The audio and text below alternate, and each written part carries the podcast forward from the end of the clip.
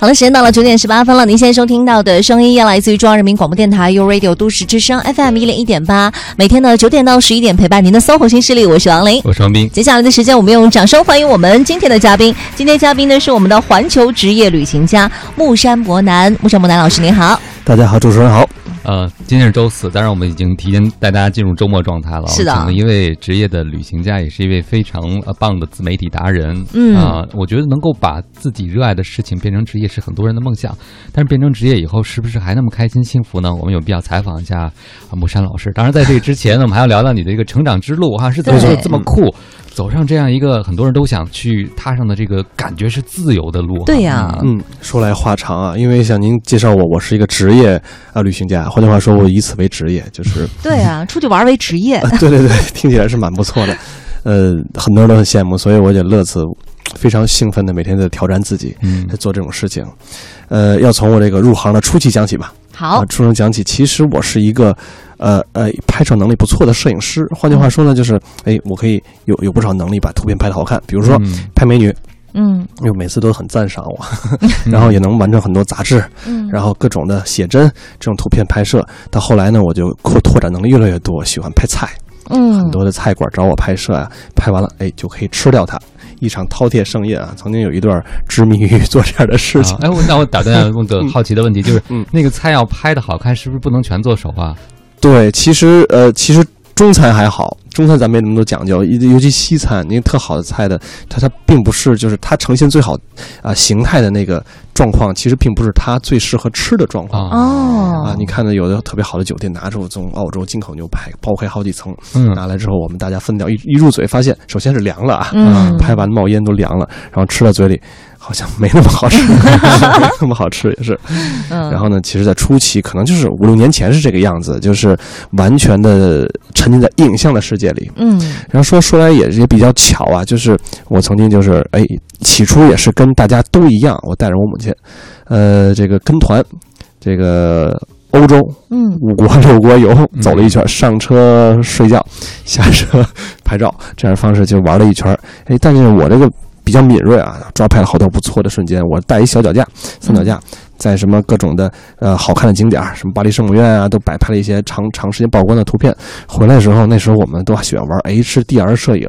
嗯，你看咱现在手机都有这功能。HDR，那时候其实你想，那五五六年前那其实大家都不太玩。哎，觉得这个真新奇，我特别认认真真的啊修图，修了一组照片，可能二十张左右，把这个欧洲的这个。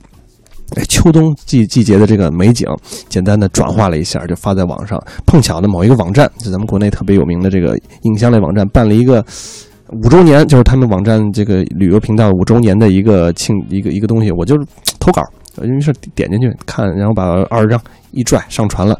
哎，过几天之后呢，一公布冠军。哦，得奖了，得奖冠军，然后赢了一小笔啊，几千块钱小旅费。嗯，但是呢，我也引发了更多想法。哎，我不是能拍照吗？嗯，我姑娘都能拍的很好看了，要不要想考虑？哎，把自己的这方面技能转化到其他其他的这个领域当中去。嗯，因为其实也是对自己的一个探求吧。然后之后呢，呃，几年之内啊，乐此不疲，就是完全的，就是同样是以影像为那时候可能还不是特别擅长于撰稿，但最近几年都是。都是图片加这个，越来越全能了。对，全能就是一把两把抓，包括也做视频节目，现在嗯，自己开了自己的视频节目，然后各种的去去去探求自己吧，去去挑战自己，然后会发现哎还是可以的，就是逐渐的就会有很多人青睐我的图片。然后起初呢，从自己旅游，就是自己掏钱自己去旅游，到处玩了一圈，到后来呢，就是可能有很多。起初我还是给。很多咱现在一流的旅游杂志去拍照，以签约摄影师的方方向，就是认准了方向嘛，就看好自己几个摄影师拿着自己作品。去登门拜访，去联系他们的编辑。哎，要不要我我跟你们？我不要不要钱，不要稿费，不要版税，我去给你拍组照片，你看看行不行？以后来约我去拍照。后来呢，逐渐就成为了他们御用的摄影师。你是自己登门去拜访吗？自己登门有，那时候也有微信，也有微博。那时候有微博嘛，就找那个。所以你是自荐的方式，自荐自荐方式，因为其实也是拜此，就是自己比较爱尝试嘛，自己去聊，去砍，然后呢。拜此这个技能所赐，等于说自己生生的博得了很多的机会。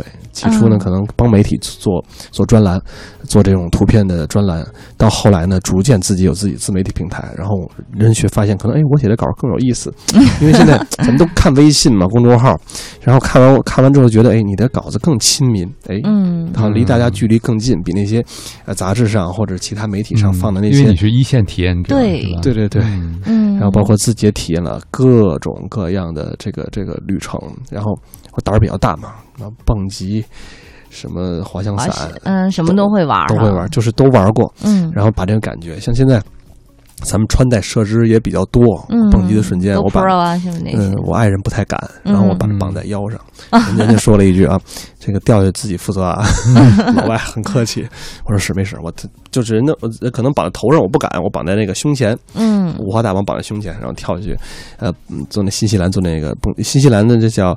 啊，鲁卡瓦大桥就是嗯蹦极跳的那个创创创始地，哦，创始它倒不是最高的，但是真的风景非常好，嗯。创始地光线也好，就是感觉自己蹦下去那瞬间啊，那风声，衣服来了摆来摆去的，呜，就是人就是拿那个那个那个摄像机，我爱人看了一眼，他都觉得害怕，嗯。晕得慌啊！你说我把这东西现在逐渐分享到微博、微信各种平台上，就是其实还有不少人。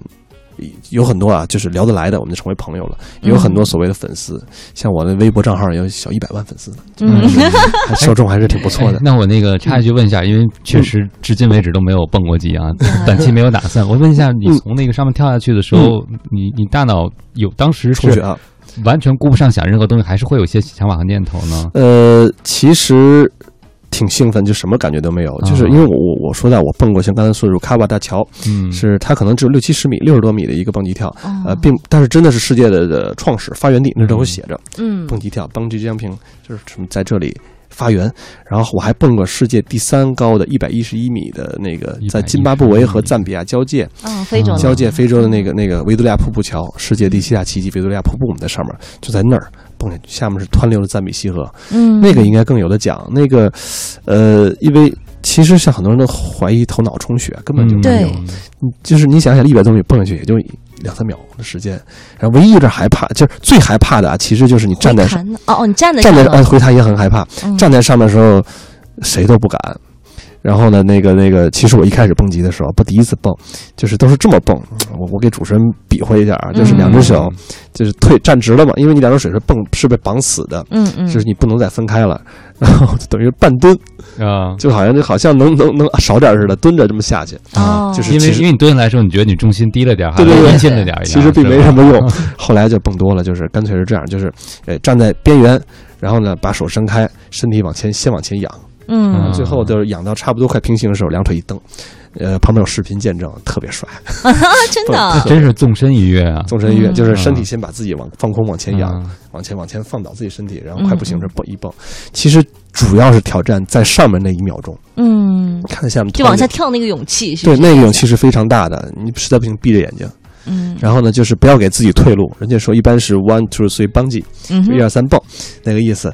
呃，就别给自己第二次，就是一定他说到三你就应声下去。如果一二三我没有的话，别人会把我踹下去吗？嗯，其实还好，就是你应该可以退退退，就是可以退出的，哦，就是不用非得这个证明自己勇敢着。不过老师你敢吗？嗯，我我一直在脑补，然后我决定往后退两步，然后把他推下去，然后把他拍下来嗯。但是呃嗯，我不得不再接着问两句啊，嗯就是做这事会上瘾吗？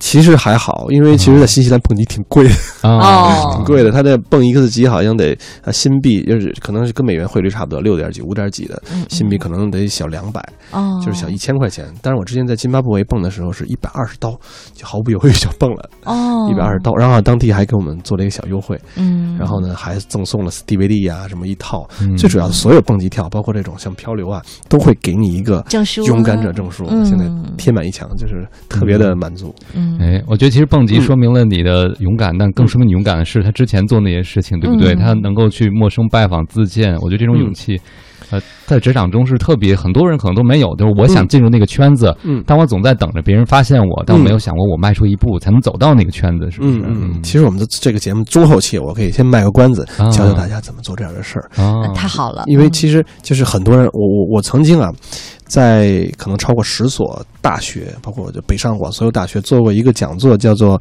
呃，就是叫叫什么？呃，算是什么创业者，哎、艺术创业者的环球旅行梦想。嗯，然后特意去那些，比如说广州美院啊，就这些地方去，当地他们很多，因为我是艺术毕业生，我是嗯艺术艺术设计艺术学毕业的，呃，所以我转行做摄影师非常非常轻松嘛，就是哎，Photoshop 修图。几下儿就特别给美女修的很好看，然后把风景修的很好看。然后呢，呃，但是其实这一个很大的问题是，这个艺术创业就是艺术生毕业，他很多人找不着自己的目标。嗯像包括我同期毕业的同学，大多现在回头一看都不看不干本行了。哎我算是少数干这样的之一。其实我那时候就经常就是也是自己微博啊，经常受到邀请邀请，哎，我是南京什么大学，有没有机会来我们这来讲讲一场演演演，就是就就这种讲座分享会，然后当地都是特热烈。然后最多的一次啊在广州美术学院，就是呃。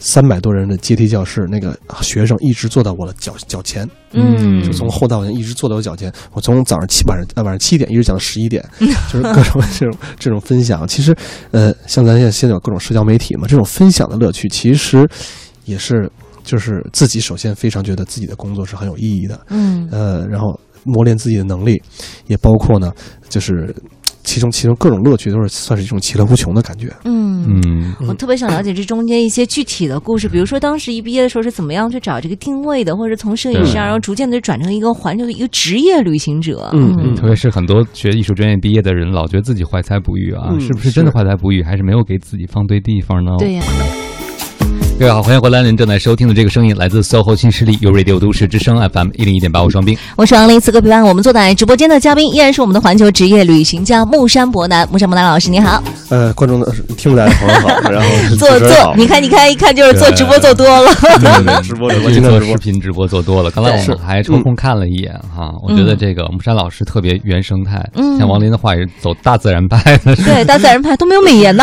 我直播不不不用美颜，每次都第一时间关掉。哦，是吗？但是。一看就是一个很真诚的自媒体人，就分享自己啊。是，呃，包括您在这个职业选择中，刚才我们也专门聊到这件事。嗯其实很多年轻的朋友，特别是学所谓偏艺术专业的，内心可能多少有一点傲娇，但傲娇可能也有道理，他们的比如有天赋什么之类的。嗯但是像把这个事儿变成一个职业，还是一个不太容易的一个职业化的过程，对吧？嗯，我觉得你在这方面经验特别丰富。比如说你刚才我们聊到了，你会自我推荐自荐对，而且你好像有特别好的一个经营能力，就是你捕捉机会的特别敏感。特别就是怎么说呢？首先是，哎，这要拜我母亲所赐，就是哦给我教育的比较懂礼貌，所谓不带自己夸的哈。嗯，但是夸妈妈没问问题，对，夸妈妈是没有。问题的。对，就是我特点就是比较就是比较懂礼貌，然后呢喜欢就是挑战自己，所谓的就是，当然现在越来越擅长自荐了，啊，就各就为自己争争取到各种机会。其实嗯其他的也是，哎，也是说这个呃机缘所赐，就是我在是。可能是微博是第一批加微的摄影师，那个时候还不是职业旅行者呢，都是摄影师第一批加微。那时候粉丝我涨得特别快，特别特别快。然后呢，就是秀自己的作品，秀自己的东西，然后很多人沟通，然后互相艾特，特别有意思。那时候，然后后来在敏锐的非常的转转到微信公众公众平台上，开办了一个自己的公众号，叫“跟我自驾游”。嗯前年的时间吧。然后呢，也是说最最最好的时间呢，就是把自己的自媒体平台推出去，嗯也包括我现在有自己的呃直播平台、直播专栏，每周晚上、每周五。每周周末晚上都带各种的粉丝啊去一个国家旅行，就可能有时候我准备一些小视频，然后我自己坐在那儿呢，就是脱口秀形式，喷俩小时，喷俩小喷俩时，小时。外加今年我上个呃就这个月刚刚开通了自己的呃视频节目，也叫跟我自驾游，嗯然后也是自己属性挺。每期呢，我带一个嘉宾，比如说我不太懂茶叶，我们上周我刚带了一个茶文化专家带我去杭州走了一圈，嗯拜访各茶楼，这下收获颇丰啊。嗯，就是然后晚些呢，可能我会带那个攀岩的运动员带我去攀岩，然后做一个视频节目，在各种平那个网络平台上或那个视频平台都会有页面推荐，都可以看到我的这些节目了。嗯，你看他做这么多事儿哈，很多人都很羡慕。但是你算算他的时间，嗯他有微博，他有微信，他有更更这么多自媒体平台等等等等。所以我想问你，你今天早上几点起的？今天早上四点多，四点多四。点多啊？对，因为昨天你是科比吗？你要每天看到四点多洛杉矶。哎，你要这么说，我这这周还真的差不多这个时间起。是吧？有俩原因，一是我太太就是怀孕了。嗯，哦，怀孕快生了，然后我可能早上多多做点家务，然后多看看她，然后外加上今天早上的确有两篇稿得改，然后嗯赶早点把这个东西结束。昨天晚上早点睡，因为其实也是，呃，自己通过和其他各种达人的交流，嗯，发现哎，早点睡，呃，晚点睡，呃，什么呀？早点睡，早点起，嗯，嗯，嗯什么对身体啊都好一些。你的你的早睡是几点？对呀我可能昨天十点十一点就睡下了。那也就才四五个小时，哦，五六个小时睡眠。呃每天都是这个状态吗？差不多。最近这周是有点有点忙，但是其他还好。嗯，嗯，你知道人家为什么那么成功吗？人家看过凌晨四点钟的北京，你看过我？们总是在想，哦，哇塞，他在各处出现，他怎么这么火这么红？但背后他付出的代价，其实很少有人去仔细去追究。包括刚才木山还讲到了一点，我听到了，他说他现在越来越会自荐了。嗯，你知道吗？人 人有时候混到一定程度以后，在想，那我还找你，就等着别人你找我上门就行了。其实其实算是什么？就是我对对此就是被受益了，你知道吧？啊很多东西，像包括您说的，我自己去参加这种比赛，然后就转行了，从那个摄影师开工作室的，我我我我我之前还有一个摄影棚呢，经常帮朋友拍照。后来我嗯去年我爱人说，直接退了退了，每个月好几 每年好几万块钱退了，嗯你就自己好好做你的自媒体。然后呢，嗯，就怎么说呢？就是不同的摸索去转行。像一开始我就是旅游自媒体嘛，其实最近两年我都是在做汽车类的东西了，像呃就是。不同的这个兴趣在转化，像我因为男人都爱车嘛，嗯然后我一从自己开始说句让人特别欠欠揍的话，嗯，你等等啊，我先把延时器开了，然后说吧。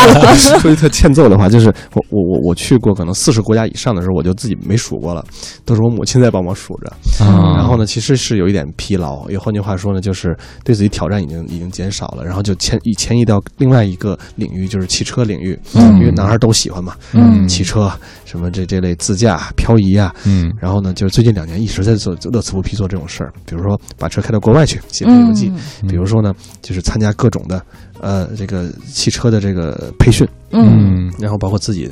包括漂移啊，你说原地绕桩漂漂移三圈没有问题，嗯，当然也也是各种，也会给自己开发更多的可能性，包括像我的这个呃跟我自驾游跟我自驾游的这个公众号也入驻到很多就是汽车自媒体的，算是顶尖自媒体的一个范畴吧，嗯。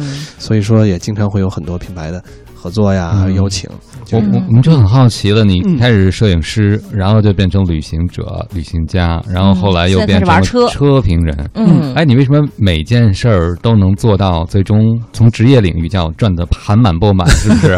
你说作为一个爱好，呃，嗯混一混，这个可能很多人都能理解，但你怎么能把每件事儿都做到这个程度呢？其实也不能算是盘满钵满，呃就是我觉得 你盘子大，我知道。嗯，然后就是主要是自己兴趣所致，就是我觉得，嗯，呃，之前有朋友跟我说，就是你去的这些国家拍那些图片，真的得够你养老了。换句话说，我们嗯图片库上传，上传图片库，你你，比如说我到退休的时候，嗯就自己花个几年时间，把自己拍的所有精彩图片上传图片库，可能每个月的收入都够退休金了。嗯然后呢，我发现就是，人生还有好多好多需要学习的东西，我也不停的在学习。包括您看我刚才说的我的，呃，视频节目，嗯我也是在嗯怎么说呢，拿自己的这个这个事业去请教更多的人。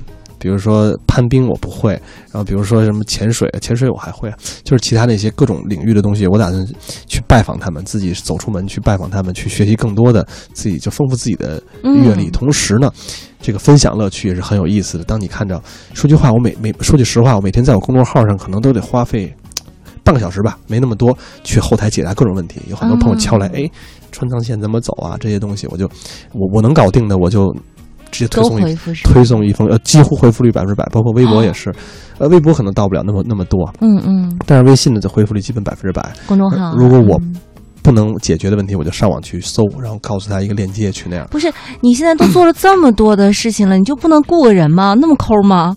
雇人也不够用，也不够用是吧？那就是等于你现在自己的公众号也是你自己完全都是自己在做是吗？嗯，可以说一大部分是我自己完成，因为我挺热衷于这个事业的。明白。嗯等于说像像我其实不光在咱们台做分享，还有好多好多分享会，嗯线下的呀、然后那种那种都是在持续做。乐乐此不疲乐此不疲，所以你看他。并不是冲着赚钱去的，对对他就觉得，对哎，别人问的问题我知道，我能把我的经验和知识分享给对方，我能帮他解决问题，这个是特别有成就感的为什么你。你每一次的就是兴趣转换点总是能把这个东西跟职业结合在一起？这个是我很好奇，就是具体把这个东西落地。就是怎么让这个行业人认可你？比如说你最近的一次跨界吧，其实也不是最近的，有一段时间就变成一个车评人，对车评者，那那人家凭什么就就听你评车呢？对不对啊？嗯，其实首先是拜粉丝这个各所赐种所赐，然后他们他们就是我我说什么都喜欢，那这是一。其次呢，就是真的是磨练自己的阅历，就是我我觉得不行，然后我我可能是人生阶段每一阶段都给自己就带一个呃领袖，就是我可能之前做旅游博主的时候，我就是旅游博主的时候，我就觉得有一个前方有一个特别我崇拜的人，嗯。然后可能就是自己开始努力努力去追赶，或者是走进这个领域。其实做汽车也是这样，就是特别喜欢开车，嗯，但我怎么能像那些你像别人有那个自己的节目，特别好看，每天看看看通宵，嗯。然后呢，觉得自己呃也想做，也想试试，嗯但是自己不足的地儿，我可以用其他来弥补嘛。比如说我用图片呀，我用视频、用故事来弥补，然后逐渐也是在一个追赶的路上。嗯，就打出自己的特色和品牌。对他非常能整合使用自己的资源，对不对？是啊，而且他这个是真爱，我觉得很多人爱车爱车的话，可能我就是看看别人怎么开啊，或者是我跟别人说说，我能成为我的谈资就不错。但你这个是属于如果爱，就真的是深爱的那对，种。你看我他在每一条跑道上都和当时他要追赶的人追赶，嗯，竞赛啊，竞赛跑过人家之后不跟你玩了，再换条跑道。没有没有没有，但是我真的是啊，就是四 S 店在我的车保养的时候，我就坐在旁边一张张拿手机拍他怎么给我换油，怎么去弄，就是梦想自己一天自己完全完全保养。机会都是给有心的人的。